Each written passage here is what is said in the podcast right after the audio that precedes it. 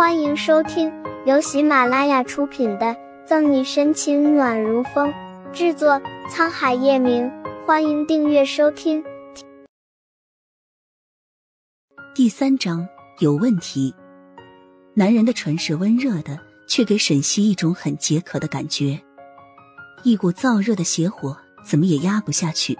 他心跳加速，脸颊臊红，此时再是后知后觉，也知道自己是中招了。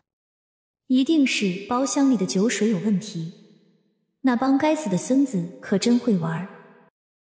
沈西低头看着男人，他的发色偏自然的浅棕色，极其英俊的脸庞上，鼻梁挺凹，凤目邪魅，非纯冷酷的紧抿，却也性感的充满诱惑。只是眼睑有着淡淡的青紫，像是经常熬夜或者长期失眠的人。在他打量着男人的时候，他伸手用力的将他推开。沈西见他要站起来，猛然的朝着他扑过去。这一次，他牢牢的将男人压在了身下。反正他明显已经惹恼他了，与其被撵出去，遭了那帮孙子的毒手，他还不如就赖着这个男人。压着男人，沈西很快的感觉到了他的温度异常。你也被人下药了。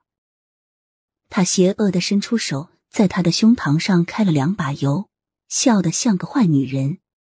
不如这样，我让你睡，今晚你收留我。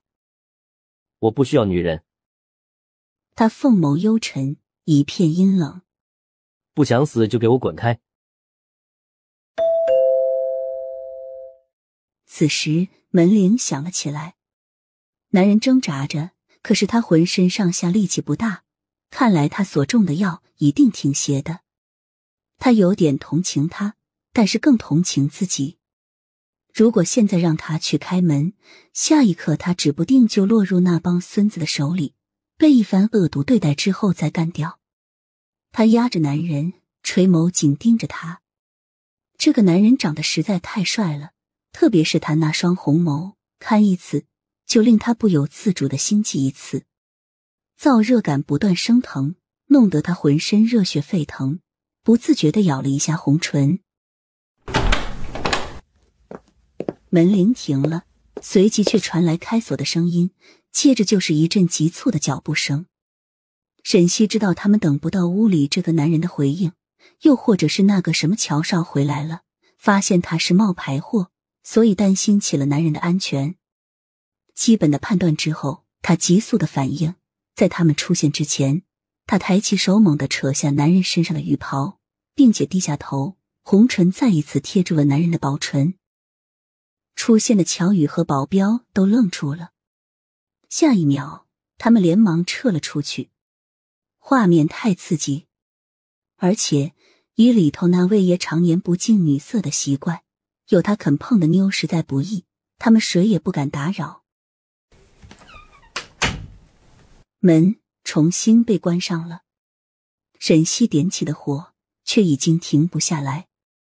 即使那个男人目光冷锐嗜血的警告他：“你敢碰我，我会让你生不如死。”但是不知道他是第一个让他很心动的男人，还是今晚他是他的药，又或者是他这个人向来最经不得挑衅，所以他还真的碰了他，狠狠的，直至深夜。男人睡过去了，睡得特别的深沉，就好像几年都没睡过一个好觉了似的。房间墙壁上的挂钟显示凌晨四点。他打开了窗户，临走的时候看了一眼沙发。这是我人生的第一次啊，怎么没有那什么传说中的落红呢？本集结束了，不要走开，精彩马上回来。